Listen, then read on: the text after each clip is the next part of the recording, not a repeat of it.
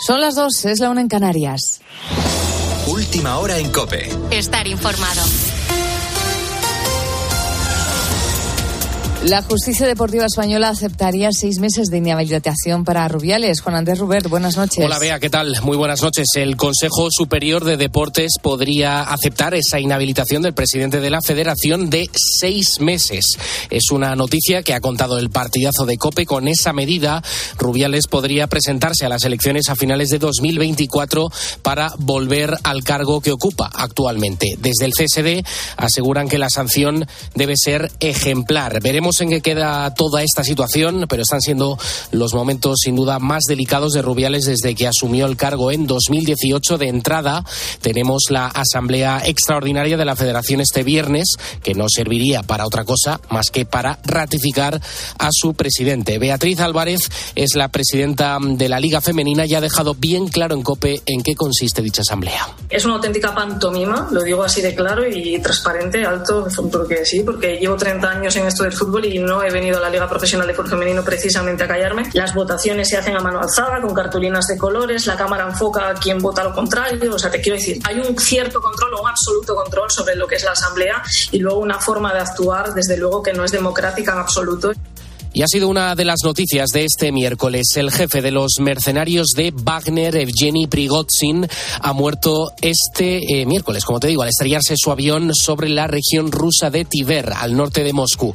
Prigozhin figuraba como pasajero en el avión y Rusia ha confirmado la muerte de este líder. Ignacio Arzuaga, buenas noches. Buenas noches, Juan Andrés. El accidente se ha producido a las 6 menos 20 hora peninsular. Recordamos que este siniestro ha ocurrido a los dos meses del, del golpe militar que protagonizó el grupo Wagner dentro de la frontera rusa. Según ha informado la agencia de aviación rusa, el avión con origen en Moscú y llegada a San Petersburgo iba tripulado por Prigozhin, Dmitry Utkin, su mano derecha y cinco pasajeros más. No ha habido supervivientes. El presidente de los Estados Unidos, Joe Biden, ha dicho textualmente que no sabe lo que ha pasado con certeza, pero que no le sorprende. Sin embargo, Mikhailo Podolyak, asesor de la oficina presidencial de Ucrania, ha sido más directo y ha asegurado que Putin no perdona a nadie y que Prigozhin firmó su sentencia de muerte tras la rebelión armada contra el Kremlin. Hasta el momento se desconocen las causas del accidente. Con la fuerza de ABC.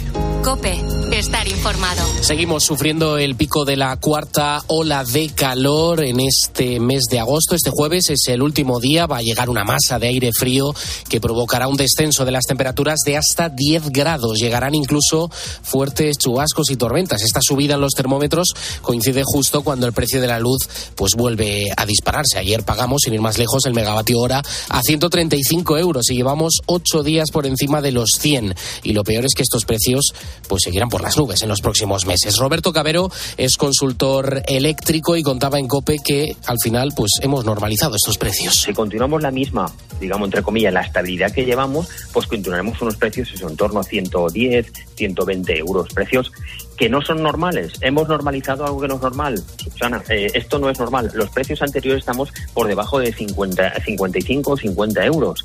El precio este es el doble de lo que teníamos anterior a la pandemia. Tienes más información en nuestra página web en cope.es. Sigues ahora en la noche de Cope con Beatriz Perezotín. Cope, estar informado.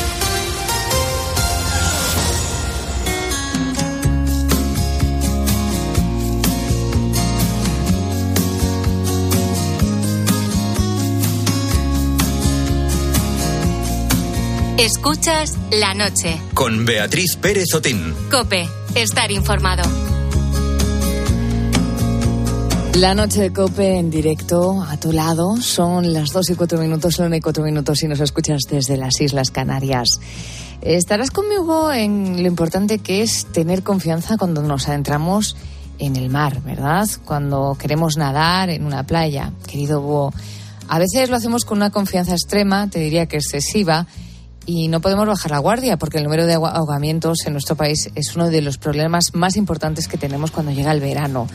Ya solo en lo que llevamos de verano, en 2023, han fallecido por ahogamiento 250 personas. Por eso en Chiclana de la Frontera, en Cádiz, Chuy se ha convertido en el perro más popular de la playa de la Barrosa. Apenas le quedan unas semanas para cumplir los cuatro meses, es todavía un cachorro, pero ya se está preparando para ser el primer socorrista canino de la Cruz Roja. Ahora mismo, como es muy pequeño, tiene algo más de cuatro meses, solo estamos con una fase de habituación. Eh, simplemente que vaya aprovechando la ventana de socialización más importante que tiene, pues que vaya viendo la playa, los materiales, con, acostumbrándose a la gente. Estás escuchando a Juan Luis Castelvil, es cuidador y preparador canino y lo más importante es el dueño de Chuy. Él es voluntario de la Cruz Roja y pensó que su perro podría ayudar en esta labor. Ahora Luis está encantado de ser el encargado de la preparación de Chuy, un cachorro Golden Retriever que no tiene ni medio año, como te decía. Por ello, hay que esperar un poquito más para darle más responsabilidad. De momento están trabajando en su adiestramiento básico, aunque tampoco tendrá que pasar mucho tiempo para que los vecinos de Chiclana cuenten con él en sus playas. En principio, para eso ya sería cuando tenga alrededor de 18 o 24 meses. Ya el verano que viene le, veremos haciendo sus pinitos con, con sus entrenamientos en, en, el tema de salvamento acuático. Fundamentalmente, él se va a dedicar a intervenciones asistidas para las personas de movilidad reducida, gente que necesita asistencia para el baño, personas con algún tipo de, discapacidad o capacidades diferentes que quieran eh, la compañía del perro. El salvamento acuático canino es algo que ya se ha aprobado en otros países. En España también hay algunos programas, como por ejemplo, hay un grupo de rescate que se llama Grescan en Murcia o Emerlan en Lanzarote. De hecho, fueron los primeros en trabajar con perros. Pero es algo pionero, como te digo, en la Cruz Roja. De todos modos, Juan Luis tiene claro que Chuy tiene que disfrutar lo que hace y que si no fuese así, pondrá fin a esta aventura del perro en las playas de la Barrosa el bienestar de Chuy es lo más importante y esto es un proyecto piloto. Si por lo que fuese, ya sea que de repente eh, veo que Chuy no está disfrutando con esto, que no le gusta el agua, que de repente un día tiene una mala experiencia o una ola le da miedo y, y no le gusta seguir yendo a la playa, pues bueno, el proyecto piloto se acaba y Chuy seguirá siendo mi perro y seguirá viviendo conmigo.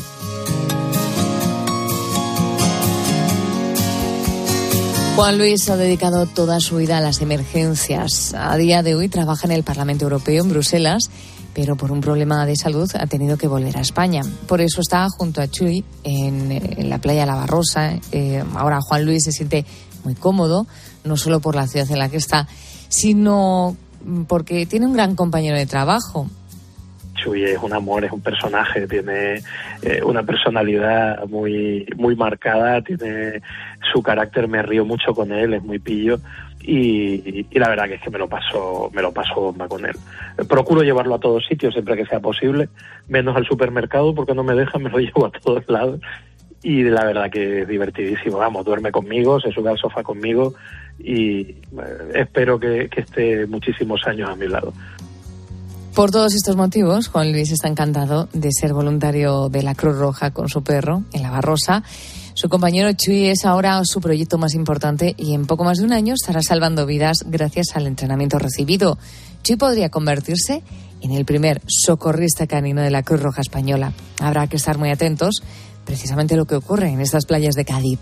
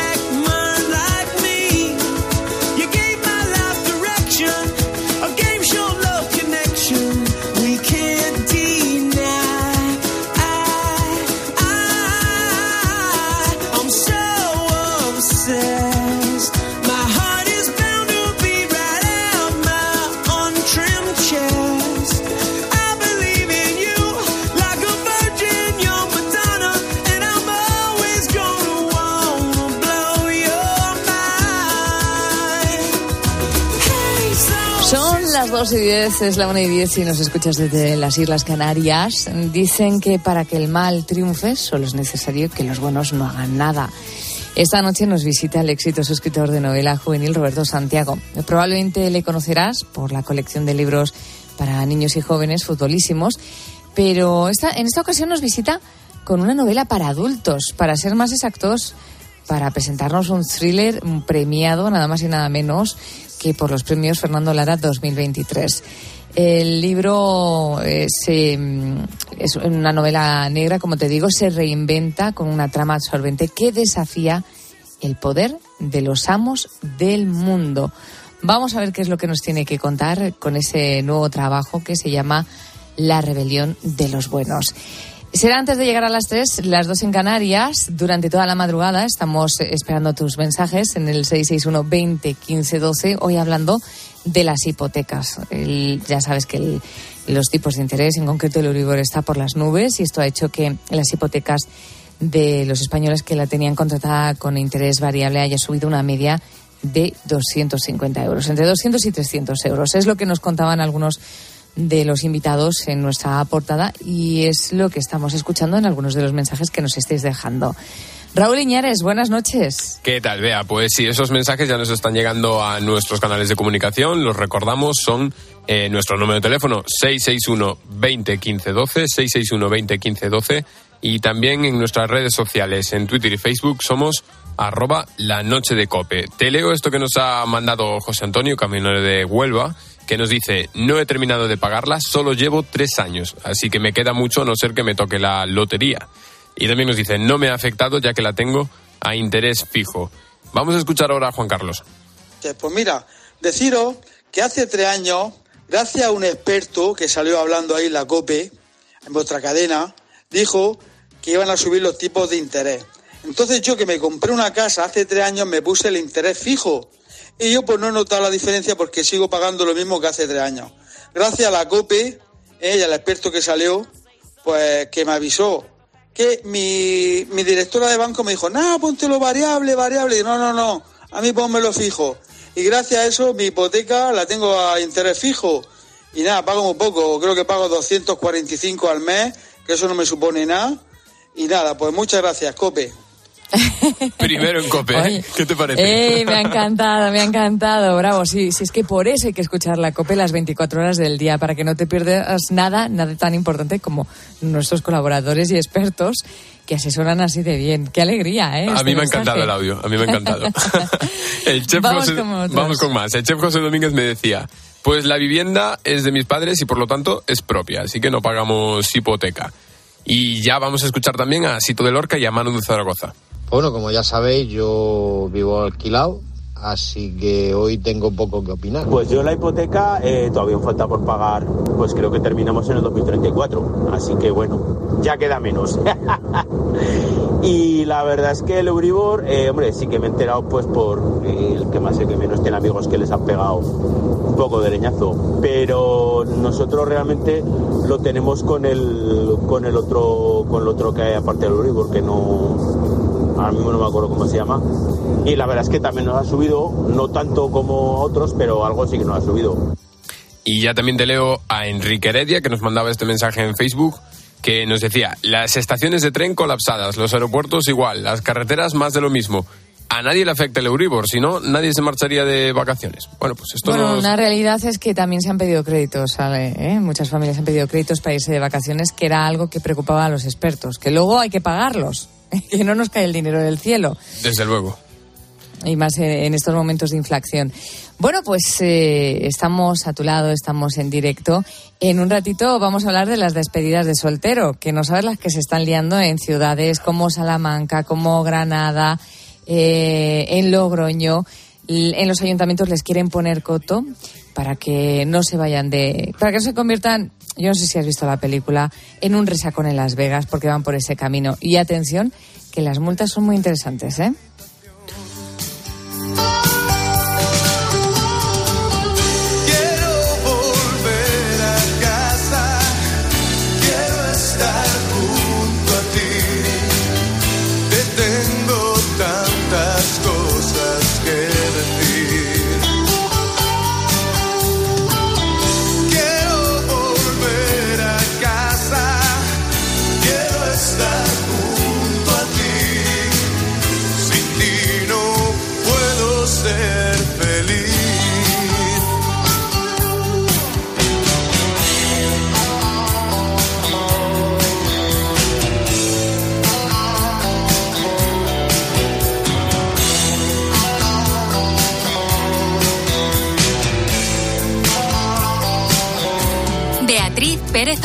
La noche. Cope, estar informado. No sé si nos estás escuchando a estas horas porque estás volviendo de marcha, mm, trabajando o quizá porque con ese calor no consigues conciliar el sueño, cosa que no me extraña. Son muchos los motivos por los que estamos unidos tú y yo a través de las ondas a estas horas de la madrugada y quizá te interese saber cómo afecta a tu salud el llevarle la contraria al reloj biológico natural.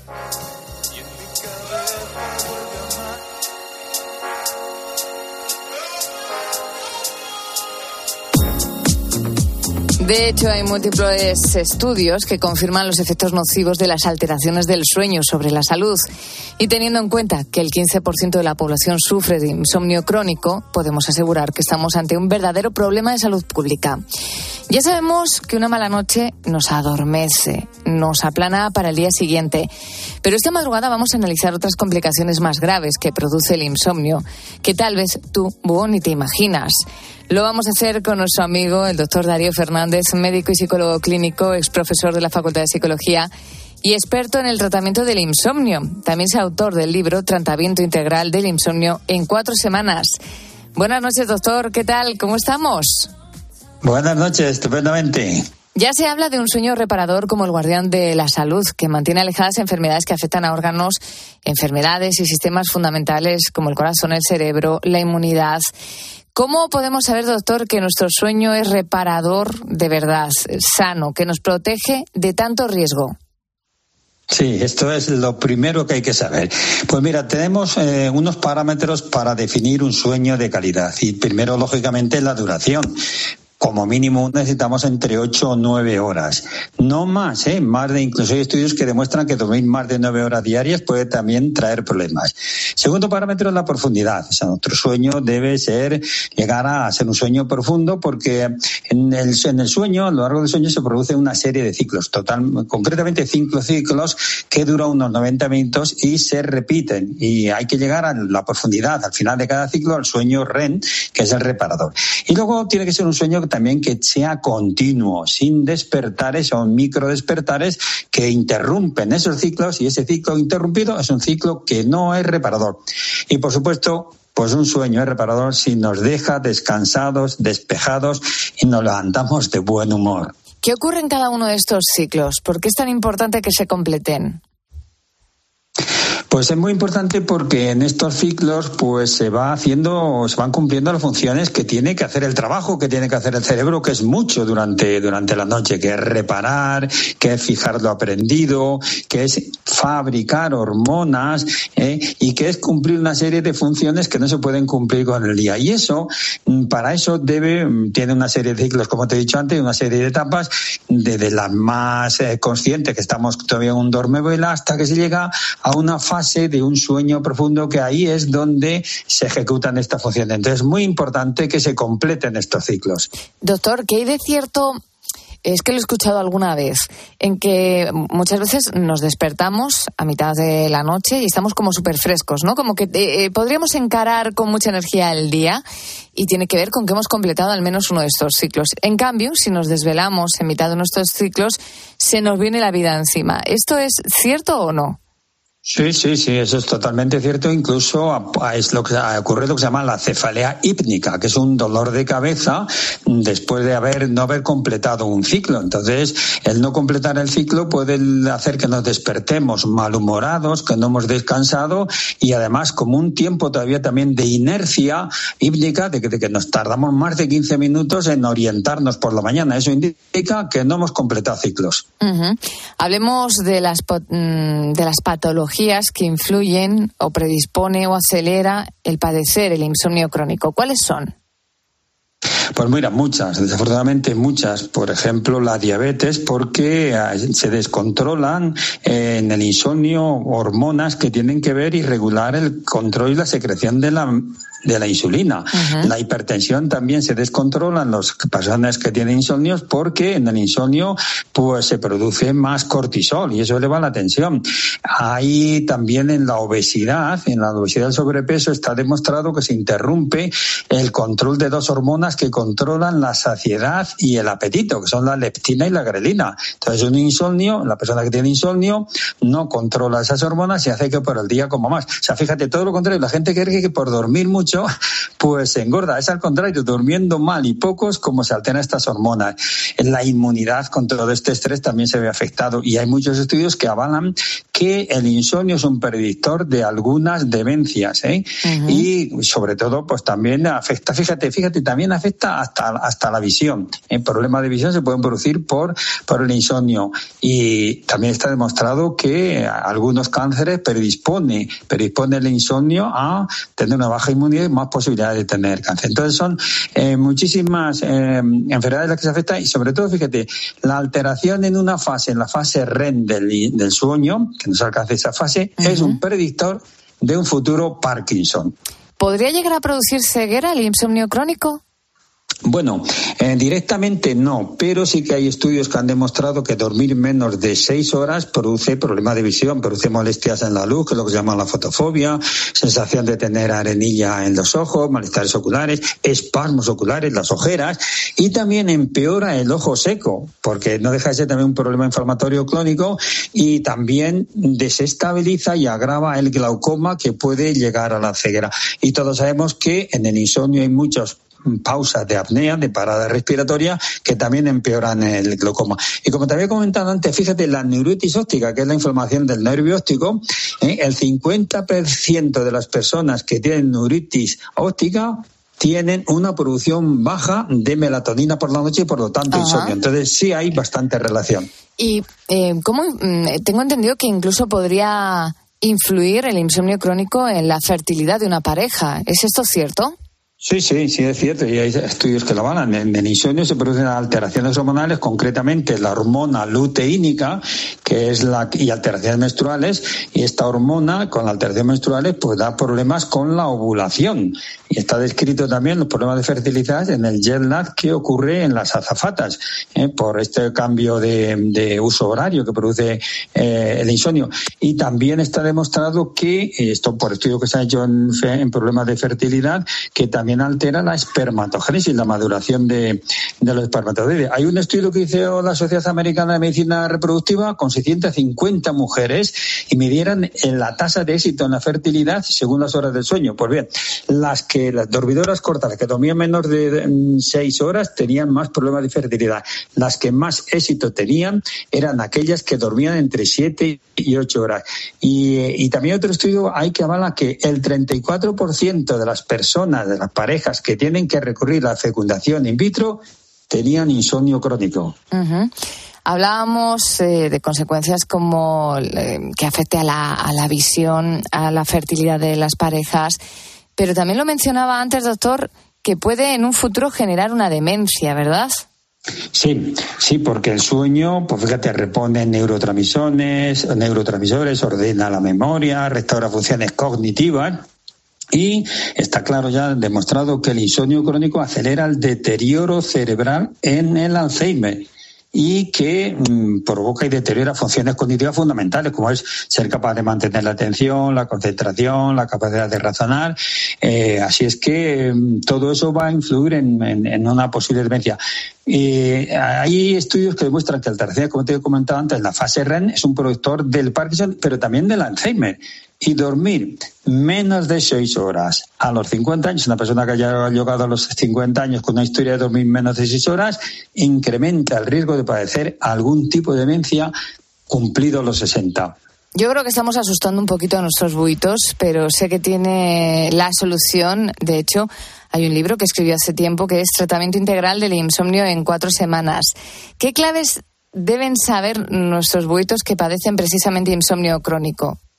Bueno, pues en primer lugar, mm, detectar que tiene insomnio crónico, por eso que hemos dicho, porque la prueba de oro es que al día siguiente se encuentran de mal humor, que no se concentran, que están somnolientos, que su enfermedad de diabetes, hipertensión se, no se controla y que necesitan estimulantes para convencer esa somnolencia. Eso hablaríamos de un insomnio crónico cuando eso ocurre más allá de tres meses. ¿Qué tienen que hacer? Pues lo que recomiendo en mi libro, pues es lo que se llama una higiene del sueño, procurar no tomar bebidas excitantes, no tomar cafés a partir de las cinco de la tarde echarse siestas a partir de las 5 de la tarde, procurar acostarse y levantarse todos los días a la misma hora y llevar una dieta y una vida normal y lo menos estresada posible.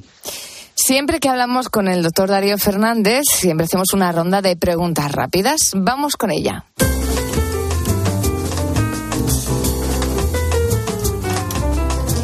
Primera pregunta. ¿La alteración de qué fase del sueño es la que más afecta a la memoria? ¿La REM o la no REM? La REM es la que hay unos movimientos oculares, motores oculares, y la no REM la que no hay. Bueno, pues depende del tipo de memoria. La declarativa, o sea, la inmediata, pues afecta más en la fase no REM. Pero la procedimental, la remota, la de que nos dice de cómo se aprenden a hacer cosas, eso me afecta más en la fase REM. O sea, depende de cada fase. ¿Cómo afecta el insomnio a los niños autistas? Pues porque evolucionan peor en su cuadro, porque tienen más estereotipia motórica, esos aleteos de manos tan típicos, y además porque se muestran muy, muy irritables. ¿Qué pruebas neurológicas hay de que el tabaco pueda producir insomnio crónico? Sí que las hay porque la nicotina es un vasoconstrictor y va a complicar la oxigenación del cerebro, pero ya hemos, hemos, visto que en el electroencefalograma se ven menos ondas lentas, incluso, fíjate, en los fumadores pasivos con insomnio.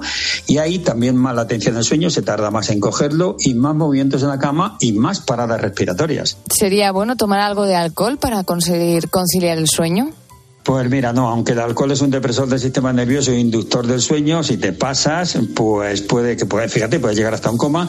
La realidad es que, mira, el sueño con el alcohol se coge antes, pero luego hay un estado de alerta a la segunda mitad de la noche, muchos despertares, un sueño fragmentado y, en definitiva, un sueño que no es reparador ni que descansa. ¿El insomnio crónico supone un riesgo para padecer un ictus? Pues mira, no lo digo yo, lo dice la Academia Americana de Neurología en su último congreso y dice que siete de cada diez ictus se podrían prevenir con un sueño de calidad.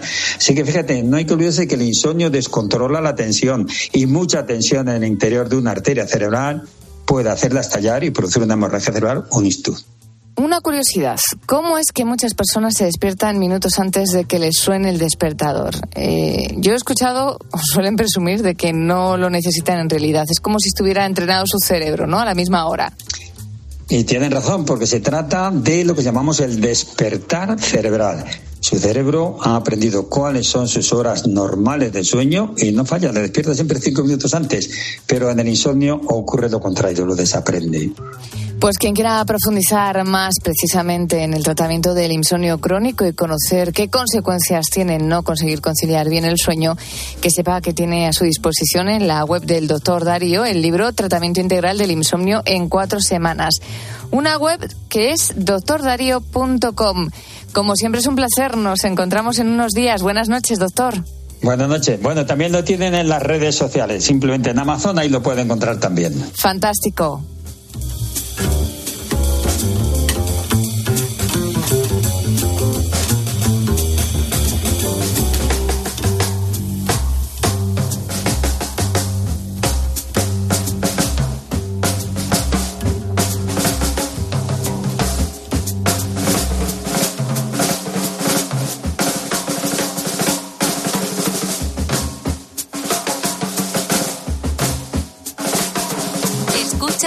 La noche. Con Beatriz Pérez Otín.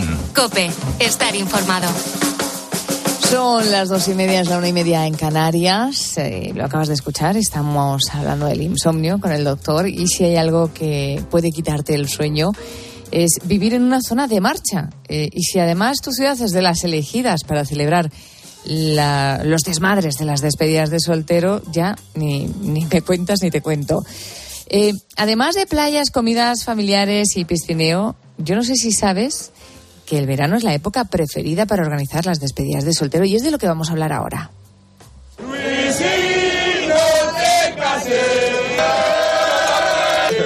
No sabemos qué hacer.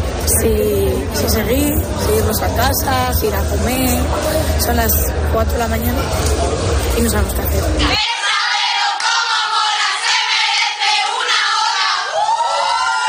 Son algunos ejemplos de esas fiestas sorpresa que los amigos de los novios les organizan para antes de que se den el sí quiero. Pero ¿sabes qué pasa? Que resulta que en verano se duplican este tipo de eventos. ¿Listos para ser muy perros? ¿Qué? ¿Para qué? para ser muy perros, ya sabéis. Who let the dogs out? ¿De dónde ha salido este tío? Sí, Alan. Listos para ser muy perros. Oye, enhorabuena. Gracias.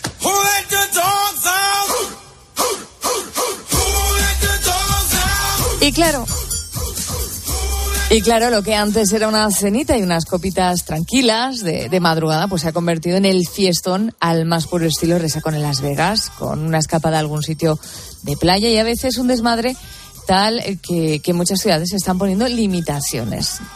¿Qué tipo de limitaciones, Raúl? Buenas noches.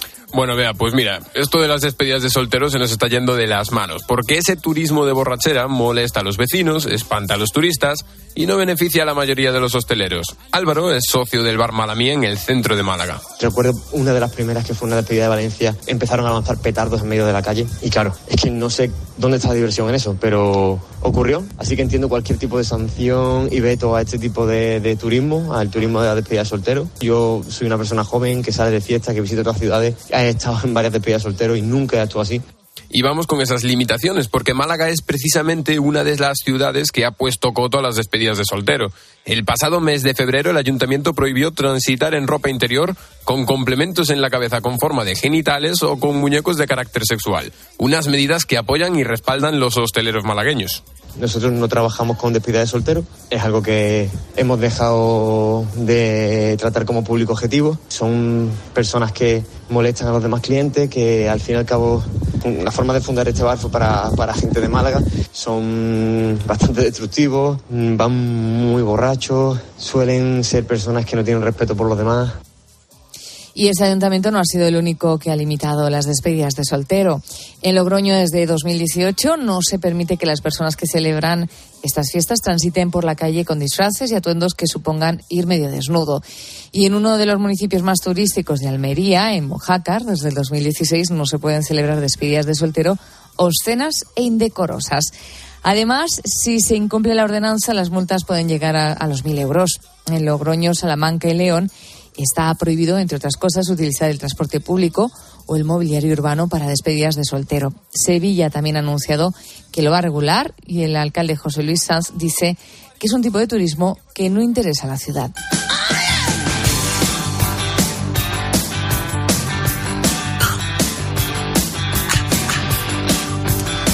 ¿Y qué pasa en ciudades como Granada, que se consideró, consolidó hace casi 20 años como uno de los destinos predilectos para una despedida de soltero? Ya en el 2009 el ayuntamiento aprobó una ordenanza que incluía multas por conductas molestas como ir como un megáfono por la calle. Sin embargo, estas sanciones no han sido suficientes para los hosteleros y piden más control. Nos lo cuenta Ruth, que es la dueña del Mojito Bar. Estoy totalmente de acuerdo en que se les dé caña a ese tema de no dejar despedidas de soltero porque así no nos volvemos ni Ibiza, no nos volvemos un Magaluf y podríamos llegar a ser incluso una ciudad modelo europea. Pues atendiendo a la demanda de los hosteleros y también las quejas de los vecinos, ahora el Ayuntamiento granadino ha comenzado una consulta pública para que sean los ciudadanos los que presenten sugerencias. Marifran Carazo es la alcaldesa de Granada. Es un destino recurrente para las despedidas y no es algo que realmente les haya beneficiado. Los fines de semana en Granada pueden coincidir más de 20 despedidas de soltera fácilmente. Yo creo que esto no se trata de cortar ni de prohibir, no es el sentido de la ordenanza, pero sí poner orden, equilibrar, facilitar esa convivencia desde luego, y endurecer también determinadas actuaciones que no tienen que producirse en los espacios públicos, en nuestras calles ni en la ciudad de Granada. Asegura que las despedidas de solteros no son bienvenidas siempre que no cumplan las normas. Una regulación que piensa tener mano dura. Sobrepasarse en una despedida de solteros en Granada puede salirte caro. La sanción tiene carácter leve y llega hasta 750 euros, pero entiendo que también esto pues motiva ya el organizar de antemano, saber, conocer cómo se regula este tipo bueno, pues de actuaciones en las ciudades, pero que quieren es un turismo que, que no dificulte ese día a día y que favorezca la convivencia y garantice el descanso también de los granadinos. Y no solo es una cuestión de desfasar y de generar un conflicto con los vecinos y los hosteleros. Luego están los disfraces, las diademas obscenas, que también podrían ser, ojo, susceptibles de multa. Si necesitas reggaetón, dale. Sigue bailando, mami, no pare. Acércate a mi pantalón, dale. Vamos a pegarnos como animales. Muévete a mi ritmo, siente el magnetismo, tu cadera la mía, po, hacer un sismo. La opinión de las autoridades municipales está clara, pero hay otro factor a tener en cuenta, el de las empresas que organizan las despedidas de solteros, Raúl. Algunos organizadores están en contra de que se pongan límites a estas fiestas, pero la mayoría están a favor de que este tipo de turismo esté más regulado y ordenado. Iván García es el director de tudespedida.com. Nosotros, obviamente, abogamos porque este intrusismo desaparezca y porque se nos deje trabajar con la gestión en sitios y lugares propios, que es como lo hacemos, tipo de, de evento controlado, donde sabemos que no crea ningún tipo de alarma social, donde todo el mundo se lo pasa bien, todo el mundo disfruta y no hay ningún tipo de problema. Y ya digo, Lo que sí demandan las empresas que organizan despedidas de soltero es que las limitaciones sean para todo tipo de celebraciones. Dicen que no tiene sentido prohibir una fiesta entre amigos y no una concentración de aficionados al fútbol, por ejemplo. Y yo hoy estoy aquí imaginándolo. Sexy baila y me deja con las ganas. Qué bien te queda a ti esa faldita. Ella señora no es señorita. Sexy baila y me deja con las ganas. Cómo te luces cuando lo En 23 minutos llegamos a las 3, las 2 en Canarias. Rápidamente vamos a hacer un recordatorio de lo que estamos hablando contigo en redes sociales. Raúl, ¿qué les preguntamos hoy a los buitos? Pues mira, hoy a nuestros buitos les estamos preguntando si tienen su casa ya en propiedad o si siguen pagándola. Y en caso de que sigan pagándola, ¿qué tipo de hipoteca tienen? Y si les ha afectado esta subida del Euribor que hemos hablado en nuestra portada. Pueden mandar su nota de voz al 661 20 15 12, 661 20 15 12 o dejarnos su mensaje en redes sociales, arroba la noche de cope, tanto en Twitter como en Facebook. Vale. Si necesitas reggaetón, dale. Sigue bailando, mami, no pare. Acércate a mi pantalón, dale. Vamos a pegarnos como animales. Beatriz Pérez Otín. La noche. Cope. Estar informado. Están pasando muchas cosas. Y estés donde estés este verano, en Cope vamos a estar ahí para contártelas. Arrancamos con esa última hora que les hemos adelantado hace unos minutos. Con Herrera en Cope y la última hora. Con Mediodía Cope, la tarde, la linterna. Muchas zonas de España han estado en alerta máxima por los incendios. El partidazo de Cope. Sesión continua de deporte aquí. Este verano, Cope te acompaña estés donde estés. También en cope.es, redes sociales y en tu móvil.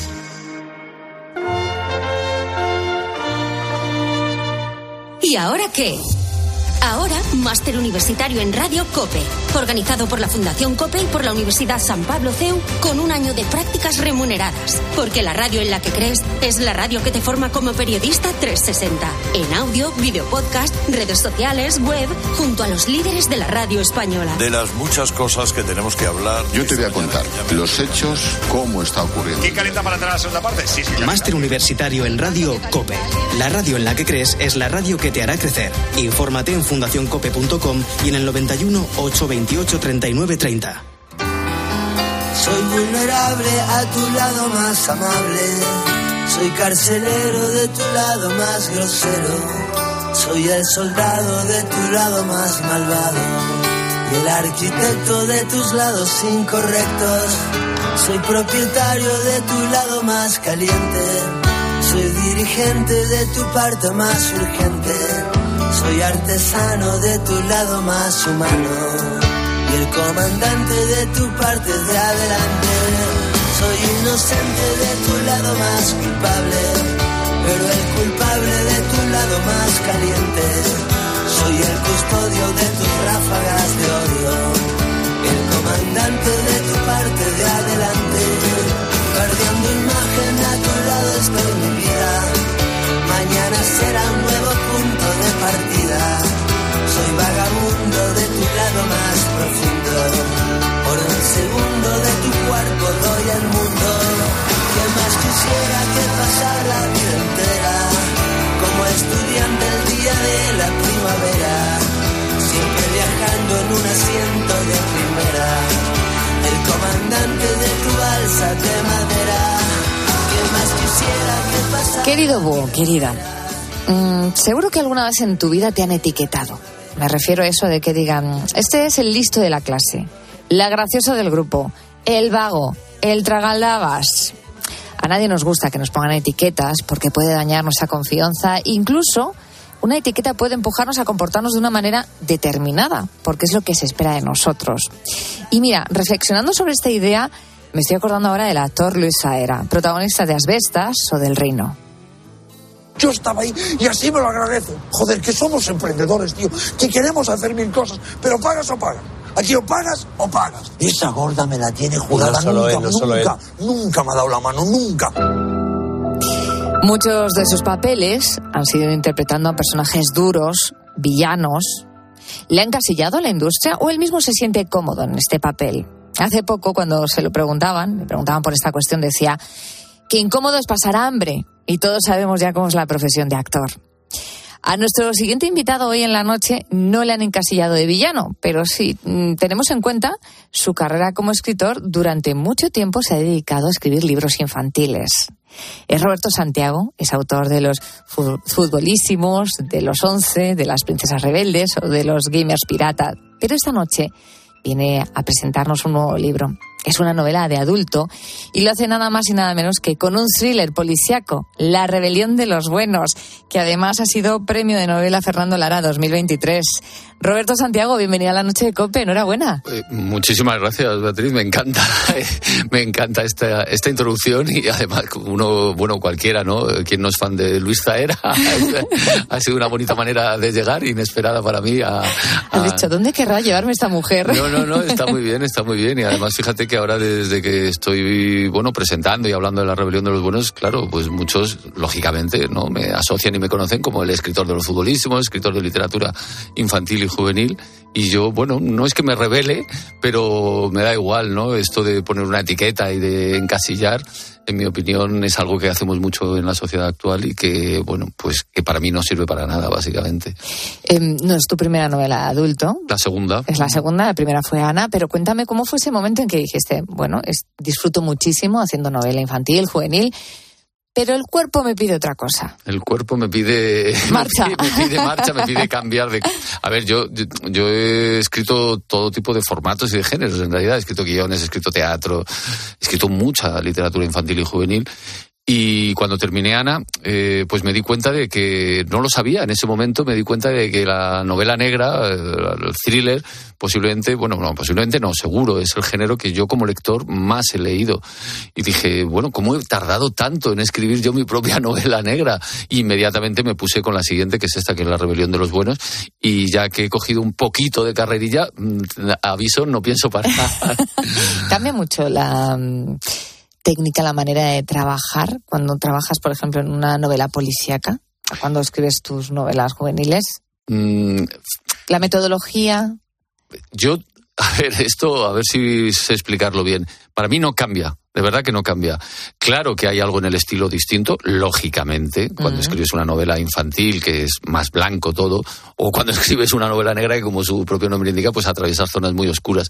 Pero en el fondo, yo todo lo que escribo, y sé que tengo mucha suerte por poder hacer esto, porque ganarse la vida escribiendo es un, casi un milagro, yo elijo sobre qué escribo y siempre, de verdad, mm, lo que me guía para elegir un tema o una historia es que esa, ese tema, esa historia, me mueva, tenga algo que yo necesite saber más sobre ello. En la rebelión de los buenos ha sido así, pero es que en los futbolísimos me pasa lo mismo. Yo escribo una novela infantil sobre el acoso escolar, sobre por qué los padres se empeñan en, en hacer que sus hijos sean muy competitivos en el deporte, por ejemplo. Te pongo ejemplos, ¿no? Y ahora en la rebelión de los buenos, pues eh, me nace esta cosa sobre el sistema de salud, sobre las farmacéuticas, con lo cual, respondiendo a tu pregunta, perdóname, no, para mí, en el fondo, sale del mismo sitio y le dedico a lo mejor más tiempo, porque esta novela es más extensa, requiere más documentación. más de 700 páginas. Sí, voy de alguna manera, eh, yo considero que cada historia necesita la extensión que necesita y además, como te prometo, que yo no sé qué va a ocurrir en la novela hasta que me pongo a escribirla, pues yo no planifico, no me hago un mapa, no me hago una escaleta, no sé cuántas páginas va a tener hasta que la escribo de verdad y dejo que la propia historia me... me- vaya me- llevando. Sí, me vaya llevando, que los personajes vayan encontrando, bueno, pues lo que atraviesen unas- un viaje que siempre tienen que atravesar, que encuentren eh, esas heridas que, que para que sean personajes interesantes deben tener. Y es durante la propia escritura cuando yo descubro la historia y cuando descubro, por lo tanto, la extensión también. ¿Te consideras una persona conocedora del alma humana y un gran observador? Porque claro, para plasmar eso en la vida de un personaje tienes que ser un gran observador. Yo recuerdo que a mí una de las cosas que me sorprendió la primera vez que, que leí a Tolstoy es que el tío hacía una radiografía perfecta de cada uno de los personajes y todos tenían un poquito de mí, ¿no? Yo como lectora decía, pues esto de aquí, esto de allá. Bueno, eso es- me parece eso una es- habilidad Eso es lo mejor que te puede pasar cuando lees algo y... Lo bueno y lo malo, ¿eh? Y, no, no, lo bueno y lo malo, por supuesto. Y cuando reconoces eso como lector es lo mejor que te puede ocurrir. Yo, observador sí que soy mucho desde pequeño. De hecho, proyecto eso en alguno de mis personajes. El protagonista de La Rebelión de los Buenos, Jeremías, es un tipo, bueno, es detective, es abogado y es muy observador. Tiene mucho talento para observar, para entrar en la psicología de las personas. Luego tiene otros defectos mu- muy, muy grandes. Y evidentemente, evidentemente, escribir sobre todo es aprender y bucear en el alma humana y aprender y conocer a tus semejantes y por lo tanto a ti mismo. Eso es escribir. Yo escribo sobre, insisto, de verdad, sobre cosas sobre las que quiero saber más. Ese es lo que me guía. Bueno, no es mal, em, no sé, eh, empuje, ¿no? Para adentrarse en el mundo, en este caso, de las farmacéuticas. Nada menos, sí. ¿Esto que surge después de la pandemia? No, no, es curioso, fu- fue al revés, porque yo llevo, fíjate, casi seis años. Yo terminé Ana y nada más terminar me puse con, Con esta la rebelión de los buenos. Han sido casi seis años de trabajo. Y al revés, cuando llegó la pandemia y después de todo lo que nos pasó, hubo un momento de crisis de que de pensar, quizá no quiero ahora ya escribir sobre esto, pero me di cuenta de que no, de que tenía que volver al origen de la historia de lo que yo quería contar, eh, insisto, el sistema de salud, las farmacéuticas, cómo influyen en nuestra vida cotidiana, y de hecho la novela, La rebelión de los buenos, ocurre en 2018 y 2019, no hay pandemia, no se habla de ella, aunque el lector evidentemente sabe lo que les va a caer después a los personajes, claro. claro. ¿Terminaste después de la pandemia? Sí, sí, bueno, la novela. La- a ver, yo me presenté al premio Fernando Lara, que se acababa, bueno. que se acababa el, el plazo en febrero de este año, de 2023, y llegué el último día en el último minuto. Eso he leído, que tu plazo era eh, acabar justo para entregarlo para Sí, el sí, sí, yo me autoimpuse ese plazo, que nadie me lo, me lo impuso, claro, y fue un acicate, una manera de autodisciplina, de decir, voy a llegar, porque yo creo que una novela eh, en realidad nunca se termina, tú podrías seguir reescribiendo hasta el infinito, ¿no? Entonces, bueno, me ayudó mucho tener este plazo, la ambición, ese sueño de ganarlo, y, y ahí terminé, hace pocos meses, en Y realidad. eres, Roberto, disciplinado, porque claro, uno tra- tiene un trabajo de oficina y va de 8 a 4. Pero tú tienes una profesión que es muy libre, tú puedes decidir levantarte a las 12 y empezar a escribir a la una del mediodía. Sí, Pero sí. claro, yo creo que como en todo, o tienes una disciplina o no acabas una novela. Yo, a ver, eh, no soy disciplinado, soy muy disciplinado. Es la única manera que entiendo de escribir y es verdad que además yo escribo mucho, escribo muchas novelas infantiles, escribo muchos guiones. Eh, yo tengo un horario un poquito, vamos a decir, eh, exagerado porque te digo que escribo entre 60 o 70 horas a la semana. Eh, escribo mucho. Eh, es lo bueno y lo malo que tiene dedicarte a algo que te apasiona, que, que yo todos los días mm, me tengo que pellizcar para decir, es que me ganó la vida escribiendo, es que es lo que más me gusta en el mundo, no hay nada que podría hacer.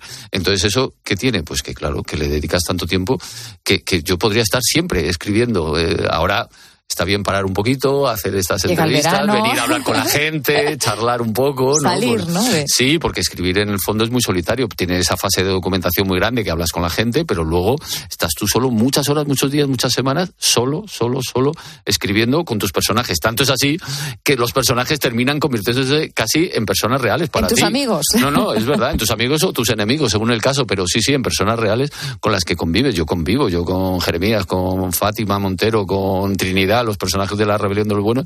De hecho, cuando terminé, es como un vacío, como, ¿y, y dónde están ahora? ¿Dónde, qué, a qué? Pero eso al lector le pasa también, ¿no? Cuando Sí. se ha enganchado con una Sí, novela y de repente pasa, llega a la última página y dices, ¿y ahora qué hago? como lectores nos pasa y sobre todo si una novela de verdad te cala hondo y te llega a algún sitio que te toca por ahí y cuando acabas te produce ese vacío, sí, sí, sin duda. Leo la contraportada. Fátima Montero, propietaria de uno de los emporios farmacéuticos más poderosos del mundo, contrata al irreverente abogado Jeremías Para que se encargue de un- su multimillonario divorcio. Herida en su orgullo, después de saber que su marido y su socio tienen una relación amorosa con una menor, solo desea destruirle, pero algo muy turbio se esconde bajo este encargo. Mm. Dices, me pongo a escribir y aún no sabía a dónde me iban a llevarlos, pero estos personajes, ¿no? O, o esta historia.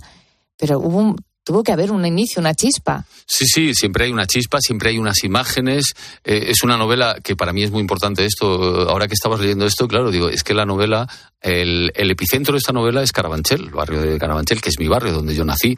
Y, y esto es muy importante porque la pregunta que se hace el lector al principio es la que yo me estaba haciendo también como escritor. ¿Qué hace una mm, empresaria de una multinacional farmacéutica En Carabanchel. en Carabanchel contratando a un abogado y un detective de Carabanchel cuando podría tener cualquier buffet del mundo, ¿no? No voy a desvelar el motivo, pero esa pregunta a mí me motivó a querer saber más, a querer seguir escribiendo y luego, pues como pasa en una novela negra siempre, o por lo menos en una buena novela negra, nada es lo que parece a primera vista, nada es lo que parece a segunda vista y siempre hay capas y más capas. Hay una técnica para mantener el, ese punto de interés, ¿no? Bueno, a Esto ver. es como cuando eh, ahora vemos todos la televisión, en streaming vemos las películas, no hay anuncios, pero cuando cortaban la película en ese punto álgido, pues cuando en la lectura pasa lo mismo. Yo, yo, yo- Para no dejar, en, una, en concreto, en un thriller, ¿no? Eh, de- discúlpame, Beatriz, que ponga en duda. Creo que es muy importante. eh, yo he estudiado en la Escuela de Letras en muchos sitios eh, y he aprendido mucho sobre técnica narrativa, por supuesto, pero cuando te pones a escribir todo eso desaparece, todo eso desaparece y lo único de lo que te fías de verdad es de tu olfato, de tu instinto, quiero creer que de tu talento, de lo que sea y te dejas llevar. Yo creo muchísimo que en una buena novela, da igual que sea novela negra, que sea lo que sea, la acción interna no debe parar nunca. ¿Y eso qué significa? Que el lector quiera, tenga la necesidad de pasar a la siguiente página. Pero eso no hay técnica que lo consiga. Eso, o la novela nace de verdad de ti, de algo tuyo muy personal que a ti te interese, o te digo yo que eso no hay fórmula que lo mantenga. Estamos hablando con Roberto Santiago, nos está presentando La rebelión de los buenos, es premio de novela Fernando Lara. Eh, los personajes se han ido construyendo según iban haciendo esta novela. ¿Hay alguno que se te haya atragantado? A ver, eh, más que atragantar, hay algún personaje de la novela que, bueno, pues que no sé si por identificación, por, eh, por el dolor que atraviesa, por el viaje que hace tan, tan profundo a sus heridas, que, que me ha costado, que me ha costado escribirlo. Por ejemplo, Trinidad. Trinidad es una de las principales protagonistas de la novela, es una abogada, detective también, que vive un viaje y que ella tiene que bucear muy hondo en su pasado, en su familia, en sus heridas para entender qué le está pasando. Y ese viaje me, admito que me ha costado y te podría ahora, me vienen a la cabeza mm, días concretos y debo estar. Uf, y tener que respirar hondo, porque me- lo estaba pasando, bueno, me estaba costando, sí, mucho. ¿Qué haces para superar esa crisis? Bueno, seguir escribiendo. bueno, no es una mala eh, de técnica. verdad, es que, claro, sabes que si sigues escribiendo vas a llegar a algún sitio y Claro. ahí te puedes agarrar, es la única manera. Estaba pensando que al final esto es como una doble investigación. Por un lado está la investigación técnica, ¿no? Del mundo en el que te adentras, que es el de las farmacéuticas, y otra es la investigación personal y de autoconocimiento, ¿no? Porque Mm. tú tienes que dotar de vida a estos personajes y muchos tendrán rasgos relacionados contigo o con personas de tu entorno. Siempre los escritores somos vampiros, tened cuidado porque vamos, vamos cogiendo rasgos, personalidades, eh, rasgos físicos, de carácter, de todo, de, de toda la gente que conocemos.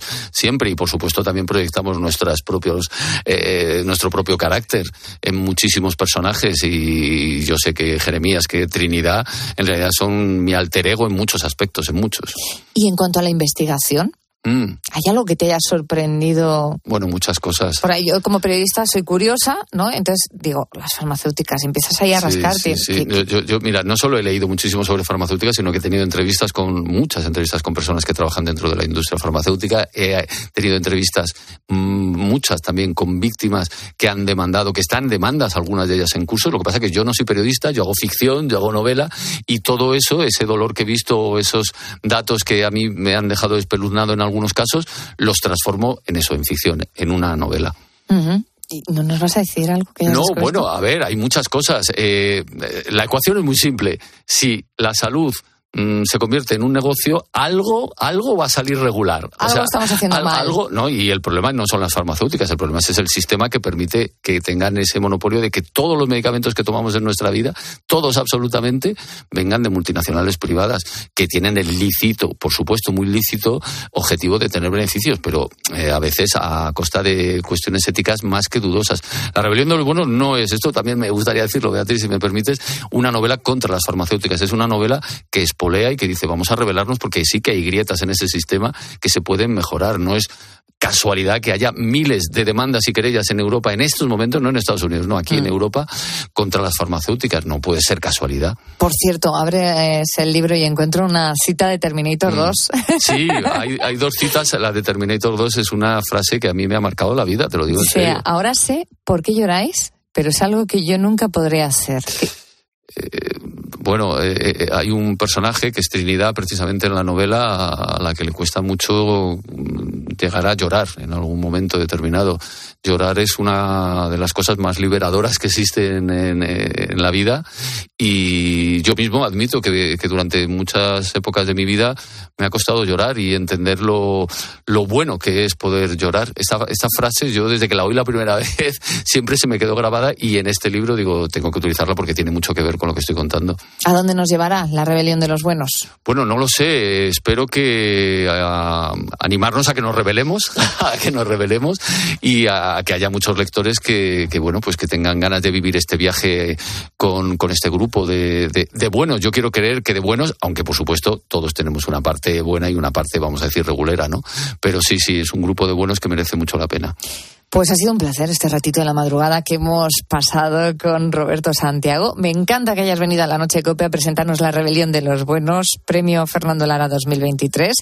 Nos queda ya más claro hacia dónde nos quiere llevar Roberto Santiago. Muchísimas gracias por acompañarnos y muchos éxitos. Un placer, Beatriz, de verdad. Muchísimas gracias.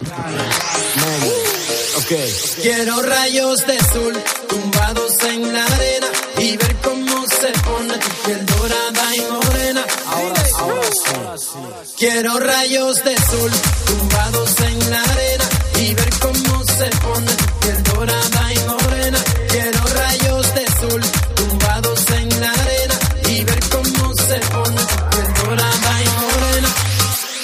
En apenas tres minutos llegamos a las tres de la madrugada, a las dos en Canarias. Eh, Raúl Iñares se nos echa el tiempo encima y nuestros buitos no dejan de mandarnos mensajes hablándonos de sus viviendas y especialmente de su hipoteca. ¿Qué nos están contando? Buenas noches. Buenas noches, Bea. Pues nos lo están contando al 661 20 15 12 y también nos escriben en redes sociales en arroba la noche de cope, tanto en Twitter como en Facebook. Mira, vamos a escuchar a Daniel Tobón.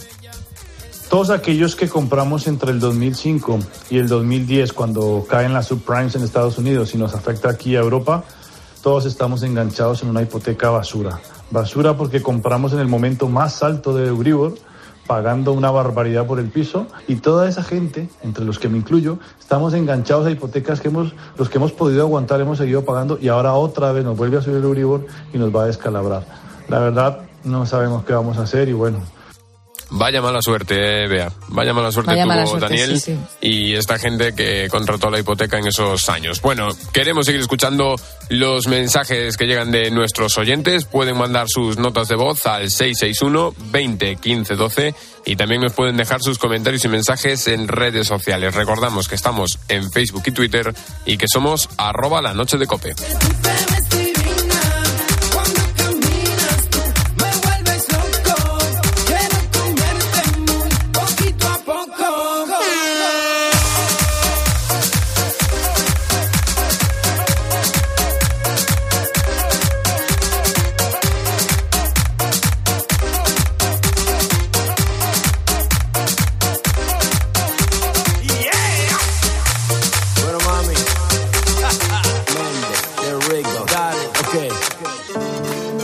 Testigos de la fe. La vivencia de los cristianos en COPE.